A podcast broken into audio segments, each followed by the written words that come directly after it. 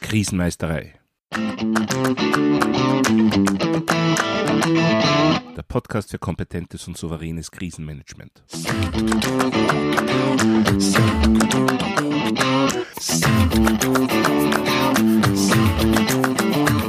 Hallo, ich bin Thomas Prinz von krisenmeisterei.at.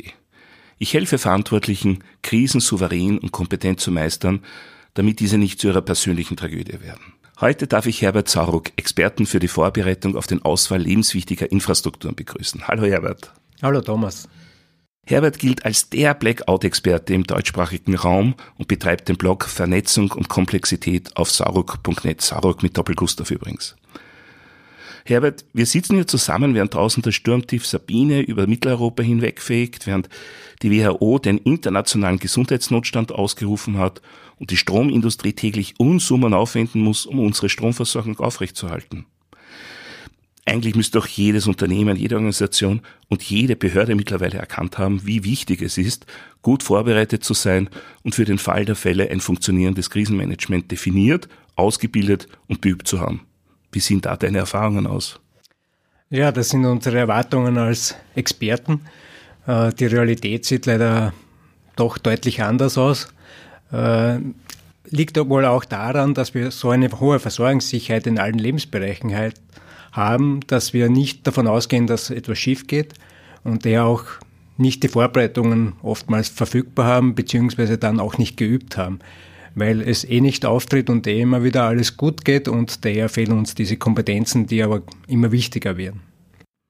Das heißt, man könnte eigentlich sagen, dass wir so gut versorgt sind, dass wir so einen hohen Standard haben, ist eigentlich etwas, was uns im Fall der Fälle ja schaden könnte. Definitiv gibt es in der Fachwelt auch eine Bezeichnung dafür, Sicherheits- oder Verletzlichkeitsparadoxon. Das heißt, je sicherer etwas scheint, desto verwundbarer ist, weil einfach die Handlungskompetenzen fehlen, um mit größeren Störungen umzugehen. Ich kenne aus deinen Vorträgen, die ich immer sehr genossen habe, den Begriff der Truthahn-Illusion. Ist es das? Das ist auch ein Teil dieser Erklärung. Das heißt, ein Truthahn gewinnt mit jeder Fütterung das Vertrauen in seinen Besitzer. Er kann es ja nur gut meinen, weil er jeden Tag gefüttert wird. Das Problem ist, ihm fehlt die wesentliche Information, dass das nur einem Zweck dient, dass er den zum Schluss gegessen wird. Und wir sind so ähnlich unterwegs, schauen in den Rückspiegel, wie ist es bisher gelaufen, alles gut gegangen, wenn es eine Störung gab, die erfolgreich bewältigt worden ist, alles bestens. Nur übersehen wir, dass sich die Rahmenbedingungen massiv ändern und du hast das bereits angesprochen, gerade aktuell gibt es sehr viele Ereignisse, die kritisch kumulieren. Äh, die Pandemiegeschichte, wenn die eskaliert, könnte uns in einer ähnlich schlimmen Lage oder vielleicht sogar noch schlimmer bringen wie, eine, wie ein Blackout, weil es immer um diese Versorgungsunterbrechungen geht, auf die wir nicht mehr vorbereitet sind, weil die Logistik so hervorragend funktioniert, daher immer mehr Effizienz gesteigert wird just in time, just in process. Äh, wir sehen volle Regale und glauben, das ist die Realität, aber das ist nicht die Realität. Das ist ja gewisserweise auch fake, äh, weil dahinter kaum mehr Substanz ist, weil das alles Geld kostet und daher fehlen uns die Rückfallebenen. Sollte es hier zu Unterbrechungen kommen, ob durch ein Blackout oder auch durch eine Pandemie, dann wären wir ziemlich rasch in einer sehr kritischen Lage. Ja, aber jetzt glaube ich, gehen viele Menschen doch davon aus, wir haben so ein gutes Gesundheitssystem. Äh, China ist erstens weit weg, gut, es gibt Flugzeuge, aber auf der anderen Seite ist ja unsere medizinische Versorgung sicher viel besser. Das heißt, ja, bei uns werden nicht so viele Menschen krank werden und wir hören ja auch, dass die Grippe de facto viel schlimmer ist als das, was jetzt als äh, Pandemie vor der Tür steht. Wie siehst du das? Es gibt mehrere Ebenen. Das eine ist, wenn das jetzt auch in China eingedämmt werden kann, wie es derzeit aussieht, äh, dann werden wir wahrscheinlich jetzt in den nächsten Tagen, Wochen die Folgewirkungen erst zu spüren bekommen, wenn gewisse Lieferketten unterbrochen werden, weil die Restbestände in den Lagern aufgebraucht sind und es gibt zum Beispiel schon Meldungen, dass Photovoltaikmodule, also nicht so jetzt überlebenswichtiges äh, Teil, aber trotzdem wahrscheinlich knapp werden, weil einfach die Produktion jetzt ausgefallen ist und das Zeitverzöger bei uns dann ankommt. Und sehr viele Dinge werden mittlerweile in China produziert und wo wir sicher schwerer merken werden, ist gerade die Medikamentenversorgung. Gerade in kritischen Bereichen wird sehr viel mittlerweile in China hergestellt und hier gibt es schon seit Monaten eigentlich äh, steigende Ausfall Raten bei med wichtigen Medikamenten, auch mit unterschiedlichen Gründen, Preis und so weiter, aber auch, weil die Lieferketten Probleme aufweisen. Und ich fürchte, dass wir hier doch einiges in den nächsten Wochen, Monate hier noch spüren werden, dass wir gar nicht zuerst wahrnehmen würden. Und das andere ist, ja, wir haben ein sehr gutes Gesundheitssystem, aber uns muss auch bewusst sein, dass es auf äh, sehr hohem Niveau äh, Einzelfall optimiert. Hightech-Medizin und wenn hier eine größere Anzahl von Patienten auftritt, eben durch eine wirkliche Pandemie, wo viele Menschen erkranken, dann würden wir hier sehr rasch an die Grenzen stoßen, weil es durch diese Spezialisierung nicht die Fähigkeit gibt, große Patientenanzahlen äh, wirklich zu handeln. Und was dann meistens vergessen wird, das ist leider meine Erfahrung, äh, dass das eigene Personal vergessen wird. Weil wenn das Personal auch erkrankt oder vielleicht doch nicht erkrankt, weil es geimpft wird, aber die Familie zu Hause betroffen ist, dann kommt das Personal nicht. Und daher wird es jetzt sehr rasch äh, in, in, kritische Situationen kommen. Das heißt, wir sind grundsätzlich gut aufgestellt, um mit sowas umzugehen. Aber wenn die der Ausbruch durchbricht und eben nicht äh, rechtzeitig eingedämmt werden kann, dann werden wir hier sehr rasch an die Grenzen des Machbaren stoßen und auch hier massive Unterbrechungen erleben. Und gerade beim Thema Pandemie, es geht dann nicht nur um die Versorgungsunterbrechung, in der Logistik spricht man ab etwa 10 Prozent Erkrankung und bei Pandemie spricht man dann doch von deutlich höheren Erkrankungszahlen äh, geht man davon aus, dass in der Logistik die Versorgung beginnt zu bröseln und dass es relativ rasch dann zu Ausfällen kommt. Und es geht ja nicht 10 Prozent im Durchschnitt, sondern wenn ein wichtiges Kettenglied ausfällt, dann reißt das die ganze Kette mit. Äh, und es kann im, Black, also im Pandemiefall bis hin zum Thema Blackout kommen, weil es in Europa nicht so viele Mannschaften gibt, die das System noch beherrschen. Und wenn da wichtige Mannschaften ausfallen oder durch die permanenten Überlastungen dann es auch zu Fehlentscheidungen kommt, dann kann das bis zum Blackout in Europa führen. Das heißt, dass hier wie, wie eine riesige Dominokette durch das Fallen eines Steinchens sehr viele nachfolgende Kaskadeneffekte ausgelöst werden können.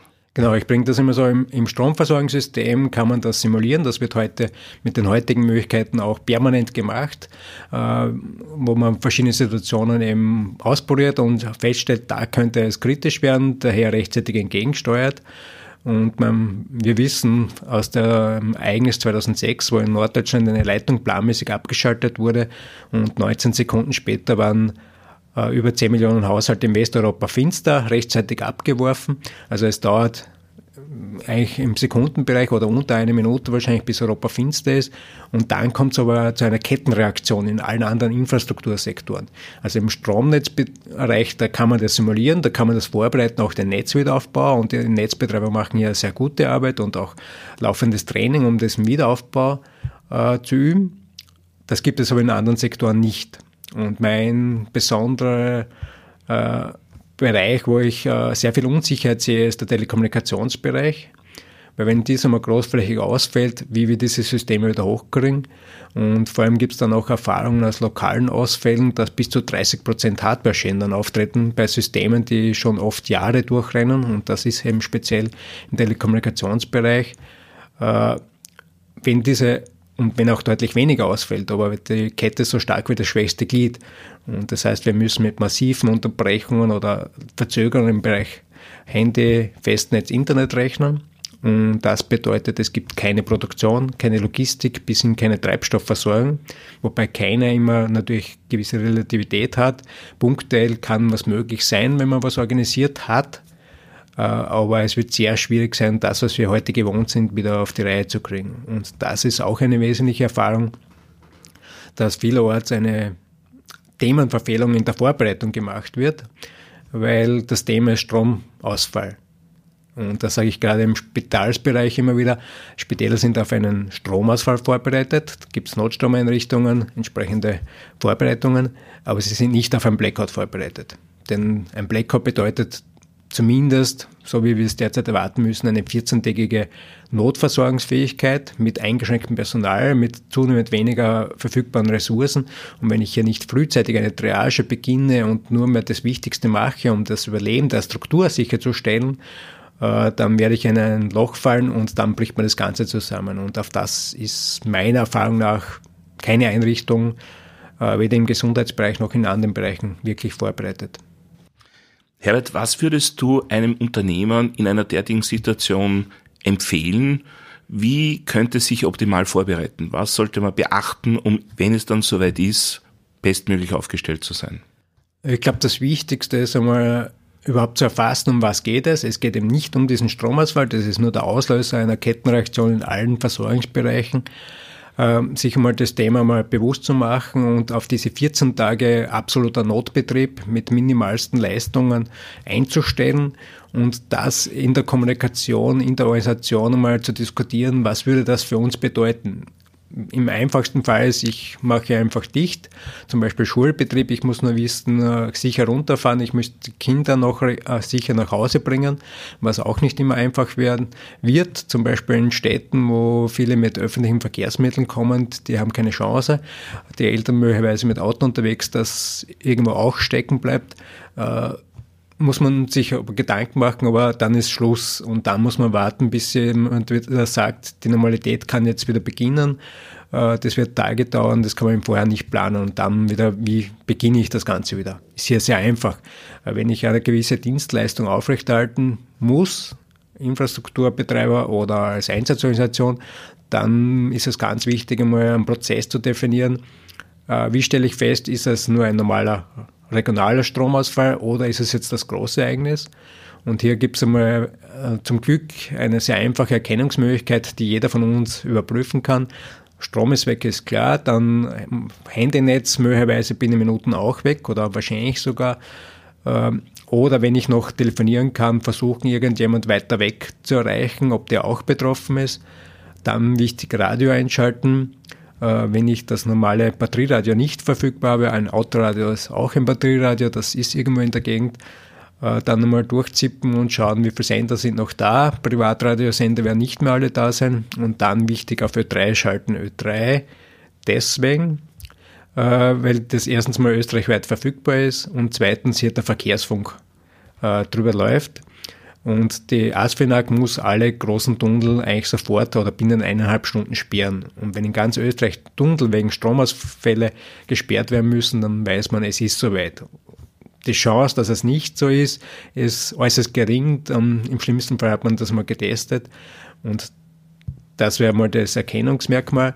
Und dann muss ich eben definieren, wie gehe ich weiter vor, wie viel Zeit habe ich, um meine Systeme sicher herunterzufahren. Und gerade wer USVs und so weiter hat, weiß, dass es zwar eine definierte Zeit gibt, aber in der Regel sollte man mit weniger rechnen. Daher ist es sicherer, möglichst rasch darauf zu reagieren. Vor allem auch, wenn Schlüsselpersonal nicht irgendeinen Entscheider erreicht, um rückzufragen, sondern hier muss man jetzt eben definieren, rasch zu handeln, sicher runterzufahren und dann möglichst frühzeitig in diesen Krisennotbetrieb überzugehen, äh, festzustellen, welche Ressourcen sind jetzt da, weil das große Thema ist bei der Treibstoffversorgung, äh, weil viele rechnen immer, was hat der Tank maximal Platz an Treibstoff für die Notstromversorgung. Das ist nicht relevant. Relevant ist, was habe ich jetzt oder im Durchschnitt oder im Minimum verfügbar und hier gibt es oft wahrscheinlich böse Überraschungen. Äh, weil man mit dem rechnet, was maximal Platz hat, aber das ist deutlich über dem, was zum Teil drinnen ist. Das geht bis 10% und weniger drunter. Und wenn es man dann am falschen Zeitpunkt erwischt, dann habe ich keinen Spielraum mehr. Und anhand der Ressourcen feststellen, die ich dann akut verfügbar habe, auch personell, äh, muss ich meine Zeitplanung machen, wie lange komme ich jetzt noch durch und hier eben auf die zwei Wochen ausrichten. Nicht zwei Wochen Stromausfall, auch ganz wichtig in Österreich etwa einen Tag, kann auch mehrere Tage dauern Stromausfall. Aber bis die Telekommunikation dann wieder funktioniert, sollten wir zumindest rechnen, dass es insgesamt einmal eine Woche dauert und bis die Versorgung anläuft, auch eine bis zwei Wochen zumindest. Es wird in Teilbereichen sicher länger dauern, aber das ist mal die Planungsgrundlage. Und wenn man sich auf das mal einlassen kann, mal feststellen, wo stehen wir derzeit und ja, dann geht es darum, es werden immer zu wenig Ressourcen da sein.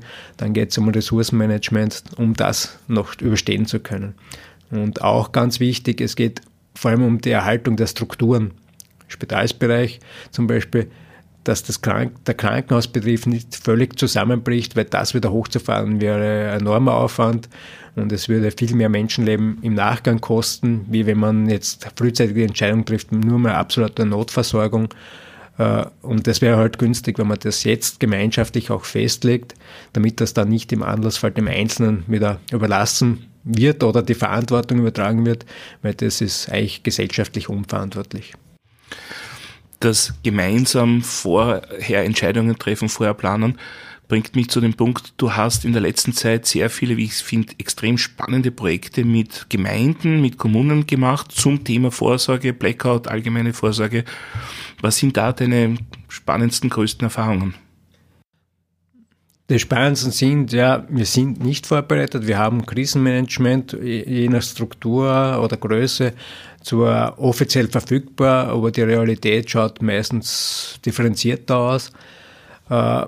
Aber auf der anderen Seite zeigt, wenn man sich mit dem Thema auseinandersetzt, dass sich sehr viele einfache Möglichkeiten ergeben. Und das Hauptprojekt war in der Stadt Feldbach in der Südsteiermark, da war ein Forschungsprojekt begleitet, wo wir sehr viele Dinge aufarbeiten konnten, wo die Erkenntnis am Anfang war, ja, binnen 24 Stunden 400 Keller, die durch Abwässer absaufen und wo jetzt äh, in den letzten Monaten 43 von 46 Pumpstationen mit Noteinspeisemöglichkeiten ausgestattet wurden, Wasser und Abwasser, äh, wo auch äh, Notstromaggregatoren, in dem Fall mit Zapfenaggregaten, weil ländliche Gegend angeschafft wurden und ein Plan erstellt wurde, wie das Rollieren dann abgewickelt werden kann. Das heißt, es geht nicht darum, alles abzusichern, sondern einfach zu wissen, wo sind meine Knackpunkte und wie kann die möglichst einfach angehen. Und besonders spannend waren für mich zwei Dinge, die auch von der Stadt selbst jetzt äh, organisiert wurden. Äh, das eine ist, im Abwasserbereich gibt es Servicefahrzeuge und da wurden äh, die Lichtmaschinen und Batterien äh, verstärkt und die, die, können jetzt im Alltag äh, bessere Leistungen erbringen. und in den gemeindeeigenen Wohnhäusern wurde bei der Heizung einfach das Kabel zur Wasserpumpe äh, durch eine Steckverbindung äh, ergänzt und jetzt kann man mit diesem Servicefahrzeug hinfahren, äh, dort einfach mit einfachen Verlängerungskabel anstecken und temporär die Heizungssysteme betreiben, weil die Fernwärme funktioniert, aber das Problem ist eben die Abnahme. Aber das ist hier jetzt mit einfachsten Mitteln und wenig Kosten ermöglicht worden. Das ist ein ganz besonders positives Beispiel. Und das zweite sehr positive Beispiel ist, äh, es gibt auch natürlich wie überall äh, Pflegedienste. Und hier gibt es eine Vereinbarung, sollte die Leistung nicht mehr erbringbar sein oder jetzt nach einer gewissen Zeit wird es nicht sein, weil das Personal nicht mehr kommt, äh, dann gibt es die Vereinbarung, dass der Pflegedienst oder die Verantwortlichen für diese Region die Kontaktdaten bei einer Selbsthilfebasis, also einer dezentralen Anlaufstelle, äh, hinbringen und die Selbsthilfebasis dieses Einzugsgebiet dann eigenverantwortlich weiter betreibt und diese äh, Versorgung auch, Notversorgung dann natürlich mit Nachbarschaftshilfe organisiert. Wichtig auch vom Bürgermeister, er will das nicht zentral steuern, weil es doch eine größere mit Umlandgemeinden äh, Stadt ist. Äh, weil das einfach nicht praktikabel und möglich ist. Und das ist ganz wichtig bei so einer Großlage, dass man möglichst viel Verantwortung und Entscheidungsbefugnis dezentralisiert und auf lokaler Ebene verankert, weil nur so kann das dann funktionieren. Das heißt, Entscheidungsbefugnis, Kompetenz gehört dorthin, wo auch wirklich dann erkannt, reagiert und gehandelt werden kann. Genau. Wie würdest du die Situation insgesamt einschätzen? Passiert langsam aber doch mehr in Richtung Vorkehrung, Vorbereitung. Ähm, ich meine, mehr sollte es immer sein. Ist da ein positiver Trend, Trend erkennbar mittlerweile? Uh, definitiv. Also ich beschäftige mich seit 2011 mit diesem Thema, 2013 dann sehr intensiv öffentlich auch. Und hier hat vor allem letztes Jahr spürbar eine Veränderung stattgefunden in der Wahrnehmung und auch in der Akzeptanz, uh, sich mit dem Thema doch mehr auseinanderzusetzen zu setzen. Äh, ich glaube, dass wir mittlerweile in Österreich sogar europaweit Vorreiter sind.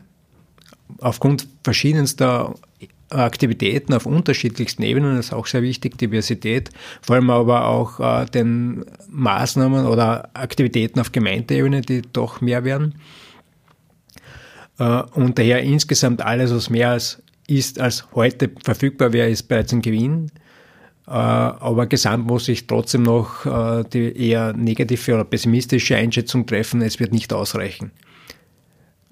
Es hilft zwar, dass wir nicht ganz so schlimm getroffen werden wie vor einem Jahr, zwei Jahren oder noch länger, aber es wird noch immer ziemlich äh, kritische Situation werden.